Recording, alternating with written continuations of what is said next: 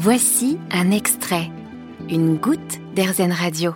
Je viens d'Italie, de la région de la, de la côte amalfitaine. Euh, j'ai grandi dans une petite ville à laquelle je suis encore très attaché. Euh, le, moment, le moment fondant, un peu de, de, mon enfance a été euh, en 1989 quand le mur de Berlin est tombé. je me souviens, j'ai regardé le JT et j'ai dit à mes parents je vais devenir journaliste. Le lendemain, je suis allé à l'école. J'ai découvert que la plupart de mes copains n'avaient pas compris que la guerre froide était finie. Euh, et je me suis dit que c'était une belle occasion de leur expliquer et j'ai par conséquent créé un petit journal à l'âge de 9 ans que j'ai vendu euh, dans, dans, ma classe euh, pour le, la somme de 500 lire euh, l'exemplaire et qui s'est très bien vendu. On a fait 4 ou 5 numéros jusqu'au moment après où la maîtresse m'a découvert et m'a mis une colle parce que c'était interdit de faire de l'argent à l'école. Euh, c'est là où j'ai compris peut-être que je devrais un jour aller aux États-Unis, chose que j'ai faite par, euh, par la suite. Parce que bon, déjà je, suis devenu journaliste à Paris, j'ai travaillé pour le, Figaro, pour Courrier International. J'ai fondé un journal, euh, donc ça, j'avais 21 ans, un journal sur Internet qui s'appelle Café Babel, qui est un journal multilingue, pan-européen, pro-européen, que nous avons fondé en 2001.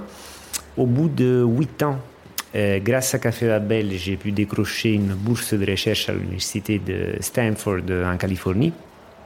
C'est là que, avec euh, femmes et enfants, on, a décidé de, traverser euh, l'océan et euh, donc de nous installer en Californie pour un programme qui aurait dû euh, durer euh, 10 mois et qui, euh, au final, il a duré 10 mois, mais par la suite, je suis resté donc en total 9 ans dans la baie de San Francisco parce que j'ai donc fondé une start-up dans la tech qui s'appelait WhatsApp et qui proposait un journal télévisé personnalisé que les clients pouvaient télécharger sur leur téléphone.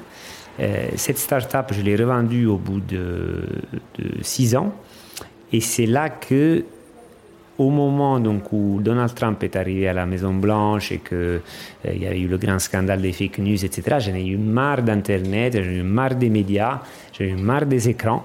Et le pain s'est imposé à moi presque comme un exercice cathartique.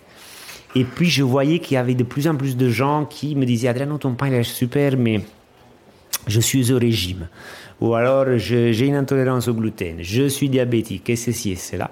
Parce que justement, vous, vous, il y a une petite histoire, c'est que vous vous êtes mis à fabriquer votre propre pain et vous vous êtes installé un four à pain chez vous. C'est ça. J'ai construit un petit four euh, en argile avec donc euh, mes mains et avec les pieds de mes enfants qui foulaient l'argile. Euh, C'était super, je faisais aussi de la pizza, etc. Et, et donc là, plein de gens me disaient Ah, super, c'est pas, mais juste lichette, ou alors je mange pas, etc. Et, et petit à petit, j'ai commencé à me dire, mais comment c'est possible? On a mangé pratiquement que ça pendant euh, des siècles et des siècles. Et pourquoi de nos jours le pain est devenu pratiquement de la malbouffe? Et donc j'ai mis beaucoup de temps pour pouvoir le comprendre et j'ai eu euh, donc la, surprise véritablement de découvrir que, bah, que les blés avaient été euh, altérés euh, au, fond, au, fond, même de leur génétique et du coup que ça, ça avait donné en fait une filière vraiment mauvaise. Et alors pourquoi vous en êtes venu? Voilà, là vous nous avez fait un, un résumé de, de toute, une, toute une vie presque. Comment vous en êtes venu au pain? Pourquoi le pain?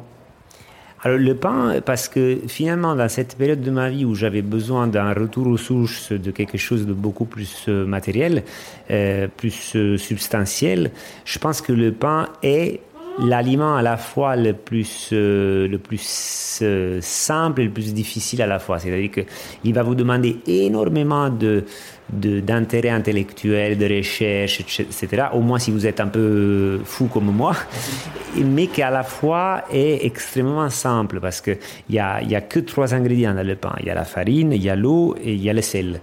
Et, et, et cette pureté, cette authenticité, cette euh, cette réduction, ce minimalisme, c'est quelque chose dont j'avais besoin, dont j'ai toujours besoin aujourd'hui.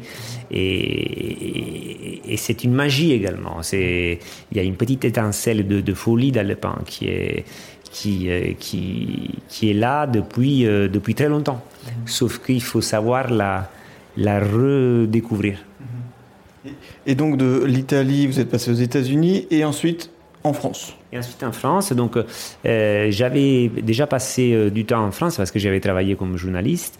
J'avais euh, fondé donc le média qui s'appelle Café Babel. Et puis ma femme est française, mes enfants sont européens et californiens. Et donc Paris était, qui plus est, la capitale mondiale de, de la boulangerie. Donc c'était parfait pour lancer cette aventure. Et donc vous avez lancé euh, Pané Vivo. Vous pouvez nous présenter très rapidement ce que c'est Pané Vivo? Pané Vivo, c'est le pain qui fait du bien. C'est en tout cas ce qu'on essaye de faire et ce que désormais de plus en plus de consommateurs, de consommatrices euh, constatent chez notre pain. C'est-à-dire un pain qui va nous faire du bien parce qu'il va avoir un indice glycémique bas, parce qu'il va avoir un gluten très digeste et parce qu'il va avoir aussi une teneur en fer euh, presque équivalente à celle de la viande rouge, euh, une teneur en fibres exceptionnelle, ce qui permet euh, entre autres de diminuer les problèmes liés au cholestérol, de réguler le transit intestinal. Euh, et c'est aussi une aventure, c'est une aventure entrepreneuriale. J'ai démarré euh, euh, il y a moins de deux ans maintenant et qui compte déjà cinq boutiques à Paris et une activité donc d'expédition, notamment bientôt par abonnement dans toute la France et dans toute l'Europe. Vous portez quel regard sur tout ce parcours-là, le vôtre? Alors, le, regard que je porte, c'est un regard de si vous voulez, je, suis très content de tout ce qu'on a pu faire. Alors après, dans la vie, euh, pour moi, c'est toujours moitié effort et moitié chance. C'est que si je n'avais pas rencontré ma femme, je serais sans doute pas là. si je n'avais pas rencontré euh, euh, une équipe exceptionnelle du, chef boulanger jusqu'à toutes nos éclaireuses et nos éclaireurs, je serais sans doute pas là. En tout cas, pas avec cinq boutiques. parce que chez nous, ce qui est très important, c'est la transmission. Euh, donc moi j'ai beau euh, faire tout le travail que j'ai fait de, recherche euh, qui, m'a pris un temps monstre, mais si je ne suis pas capable de le transmettre aux personnes qui sont en première ligne pour qu'elles puissent en fait annoncer sur qu'est-ce que ça veut dire un bon pain, et eh ben, je rien fait. Et donc, ce travail de transmission jusqu'à maintenant, j'étais très chanceux parce que j'ai trouvé des personnes, j'ai trouvé des bonnes oreilles et, je pense que c'est vraiment moitié effort et moitié chance. Merci beaucoup d'avoir partagé ça avec nous et de nous avoir fait découvrir Pané Vivo. Donc on invite les auditeurs à, venir vous faire un petit bonjour et goûter ces bons pains euh, qu'on a pu goûter. Merci beaucoup Adriano Farano. Merci infiniment et donc euh, on est, ils seront tous les bienvenus dans, nos boutiques ou alors on peut se faire livrer également via notre site panevivo.com. Super, ben, merci beaucoup. Merci. Vous avez aimé ce podcast Erzen Vous allez adorer AirZen Radio en direct. Pour nous écouter, téléchargez l'appli AirZen ou rendez-vous sur airzen.fr.